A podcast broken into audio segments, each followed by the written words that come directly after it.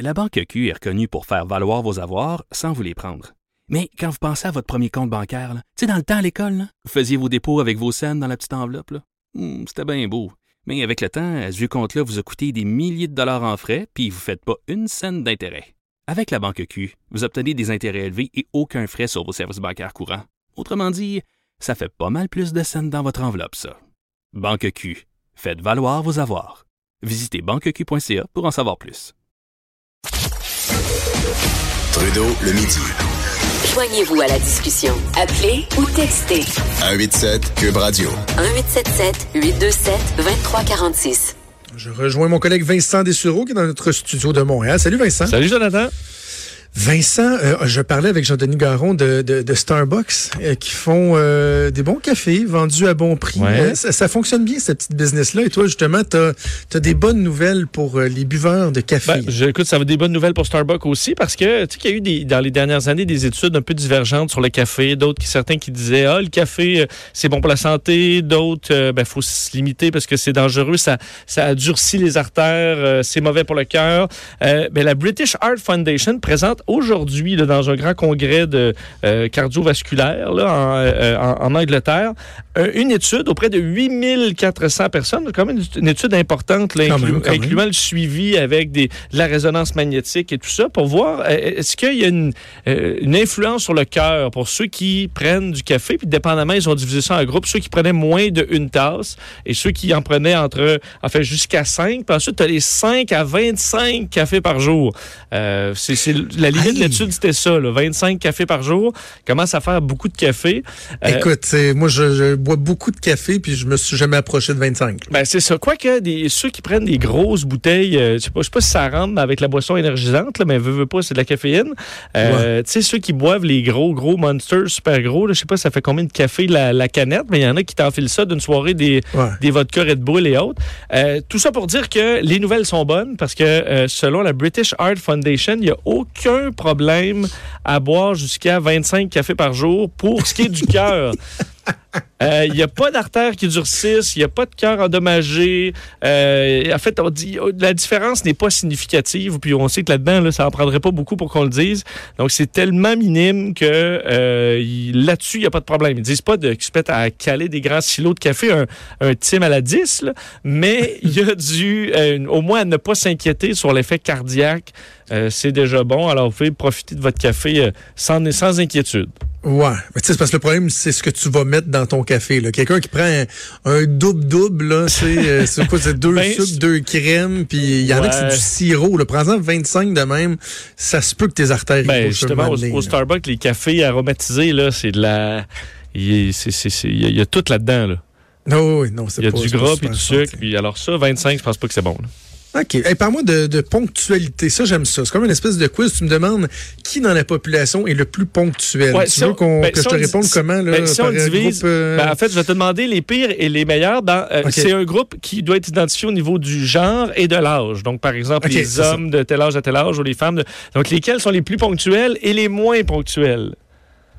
Et là, le range d'âge, c'est moi qui le, qui le décide? Ou, euh? Euh, oui, tu le décides. Mais tu sais, c'est sur euh, au travail, là, on s'entend. là. Donc, les c'est plus ponctuels, je dirais les euh, 25-54 chez les hommes. les plus ponctuels? Ouais. OK, ben, ah, ben, c'est pas. Ben voyons. Non, c'est pas bon.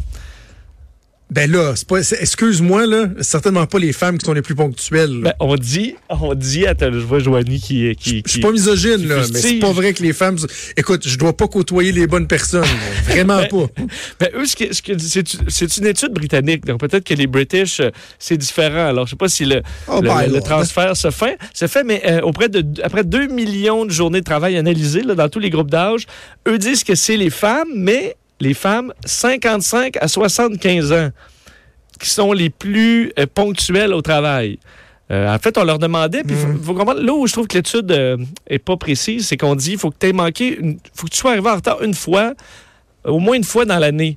Alors, les femmes de cet âge-là, 99% des femmes n'étaient pas arrivées en retard une seule fois dans l'année.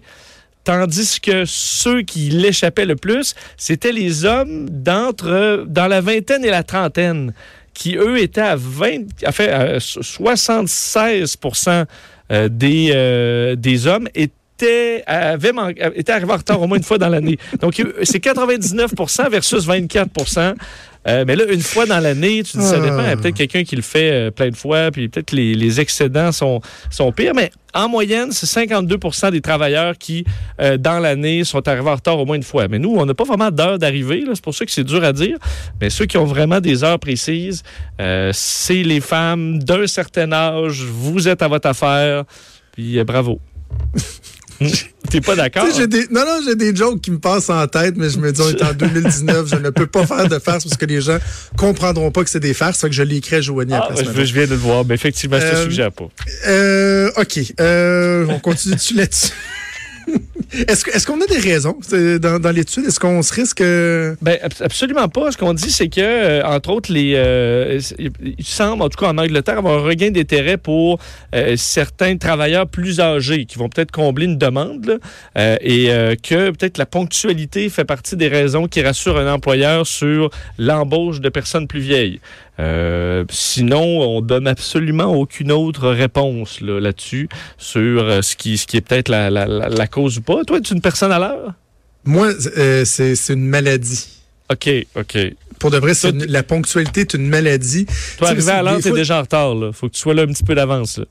Ben non, mais tant mieux si j'arrive à l'heure. Sauf que si dans ma tête, il y a une possibilité que j'arrive juste, je suis pas bien avec moi-même. Puis là, en vieillissant, je, je, je, je me connais de mieux en mieux. Là, tu sais, je m'accepte. Fait que maintenant, ça me dérange pas d'arriver 25 minutes d'avance à quelque part parce que je me dis, mieux vaut ça que d'être dix fois plus stressé puis d'arriver, tu sais, comme juste à l'heure ou cinq minutes d'avance parce que je vais tellement avoir peur d'arriver en retard. Tu comprends? Ouais. Moi, ça a été l'inverse. C'est mon côté toc. J'étais comme toi, plus jeune, puis là, on dirait que je me suis devenu plus lousse un peu à ce niveau-là. Parce que je vais toujours, Ah ouais? je vais toujours, si je suis un peu en avance dans mon planning, admettons, de matin, là, puis là, que je vois que j'ai, bah, j'ai un 15 de, c'est sûr que je, je vais tout éponger jusqu'à ce que je sois dans la marde. OK. OK. Hey, il nous reste une minute. Je veux absolument que tu me parles de ta dernière histoire. C'est une histoire d'intelligence artificielle qui est branle le milieu de la porno. Oui, euh, le milieu de la porno qui était branlé par une histoire euh, en Chine, comme quoi un, programmeur chinois basé en Allemagne aurait euh, bon, élaboré un système de reconnaissance faciale qui permet d'identifier, si tu regardes une vidéo porno, isoler le visage d'une actrice ou d'un acteur et de pouvoir l'identifier sur son réseau social. Donc, par exemple, tu vois quelqu'un, euh, une femme performer, puis tu, te, tu l'identifies et tu retrouves ensuite qui elle est dans la vraie vie sur son Facebook. Euh, ça a fait quand même euh, toute une histoire, cette affaire-là, sauf qu'il faut, faut se dire, il n'y a pas de confirmation que cet outil-là existe, que c'est pour l'instant ce c'est des révélations qui ne sont pas confirmées, mais on sait que c'est possible techniquement et, et ça montre à quel point les outils qui s'en viennent de reconnaissance faciale peuvent déraper dans le futur. Euh, parce que là, tu dis pour la vie privée, quelqu'un qui, par exemple, a fait euh, un film plus jeune, un film pornographique, mais